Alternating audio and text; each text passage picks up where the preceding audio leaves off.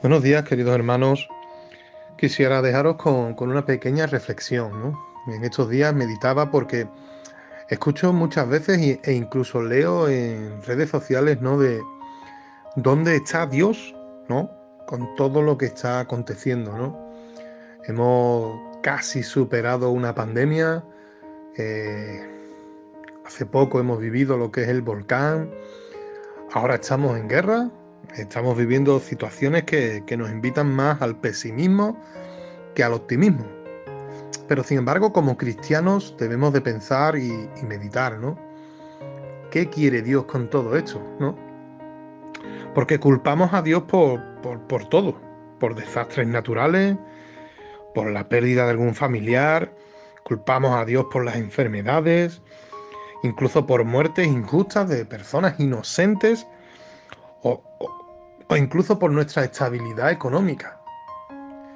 Eh, hace poco veía, ¿no? Como en ciertos gobiernos, eh, para la toma de posesión, eh, lo primero que hacía el gobierno era quitar la Biblia.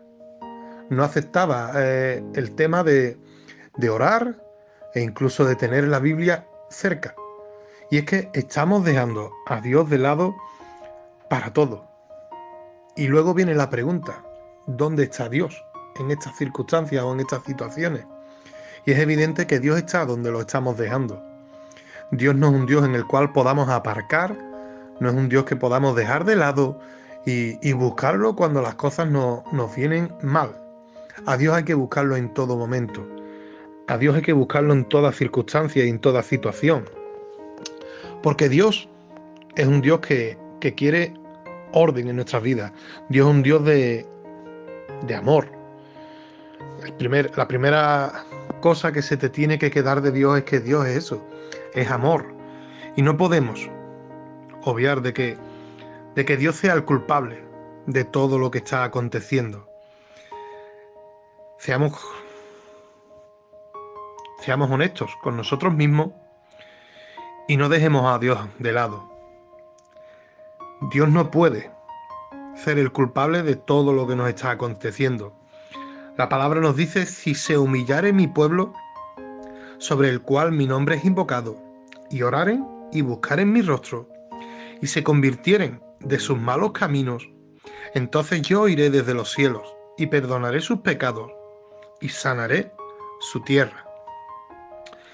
Desde un primer tiempo ya Dios nos está diciendo que, que el pueblo debe de estar humillado, y el cual debe invocar su nombre.